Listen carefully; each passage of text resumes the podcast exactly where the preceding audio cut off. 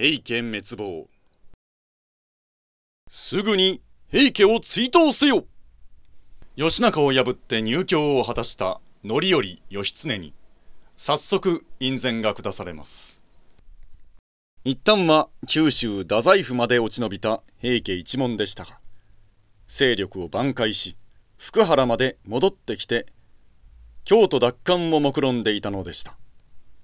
範頼義経両軍は今回も二手に分かれ範頼軍は東の生田の森から義経軍は西の一の谷から攻撃を仕掛けます。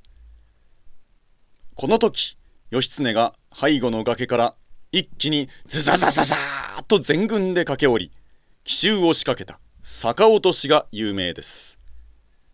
義経の奇襲により今日疲れた平家軍は海上に逃れ四国讃岐の屋島現香川県高松市へ落ち延びます。ここで範頼義経軍はすぐに追撃を仕掛けたいところですができませんでした。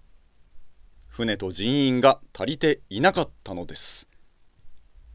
そこで頼朝は屋島の直接攻撃を諦め中国九州を支配下に置き瀬戸内海の制海権を奪い屋島を無力化するという大規模な作戦に出ます。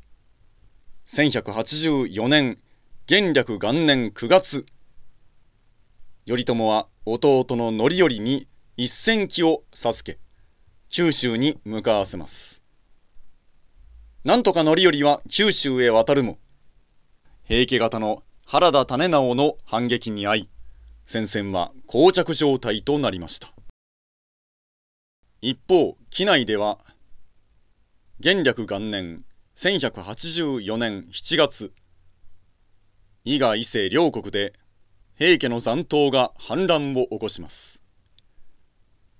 義経は頼朝からこの反乱鎮圧を命じられ1週間余りで鎮圧します。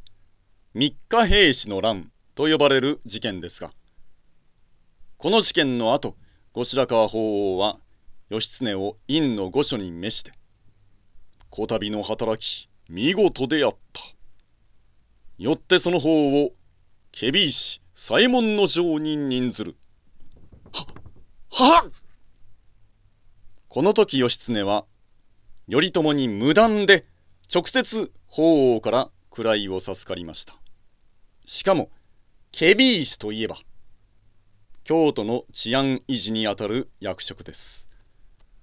義経が検非石に就任するということは鎌倉から離れて京都にあって義経が後白河法皇との結びつきを強めるということを意味していました。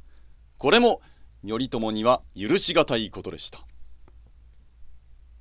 しかし義経はそんなことは考えずさらにまずいことをしでかします。九州に向かった兄範頼が苦戦していると聞きます。私に平家追悼をお命じください。頼朝を通さずに直接後白河法皇に願い出て義経は平家追悼の院宣を下されます。これを知った鎌倉の頼朝は怒りに震えます。うーん苦労数々の勝手。許しがたい。しかし西国の戦況は膠着状態にあり差し当たっては義経の戦の腕を利用するほかありませんでした。元暦2年1185年正月8日。源義経は院の御所に平家追悼を奏上します。今や平家は神にも君にも見捨てられ波の上に漂う落人の群れです。今こそ平家一門も攻めようとしましょう。うん。夜を昼に継いで勝負を決すべし。後白河法皇は義経に平家追悼の院宣を下します。こうして元暦2年1185年正月8日義経は平家追悼のため京都をたって西国へ向かいます。文治元年1185年2月義経の奇襲により屋島が陥落。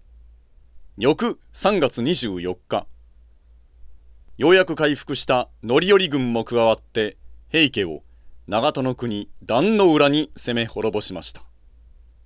しかし三種の神器のうちの一つ草薙の剣は海に沈んでしまい安徳天皇も二位の天時子が抱き立てまつって海に沈みその恩命も失われてしまいました。その後頼朝は捕虜になった平重衡と平宗盛を相次いで鎌倉に連行させ尋問します。本来彼らは朝廷によって処分されるべき存在でしたが頼朝は朝廷の処分よりも先に鎌倉に彼らを連行させました。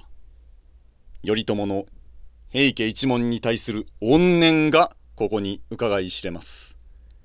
平治の乱で父義朝と弟たちを殺されたことの復讐は四半世紀を経てついに遂げられたのです。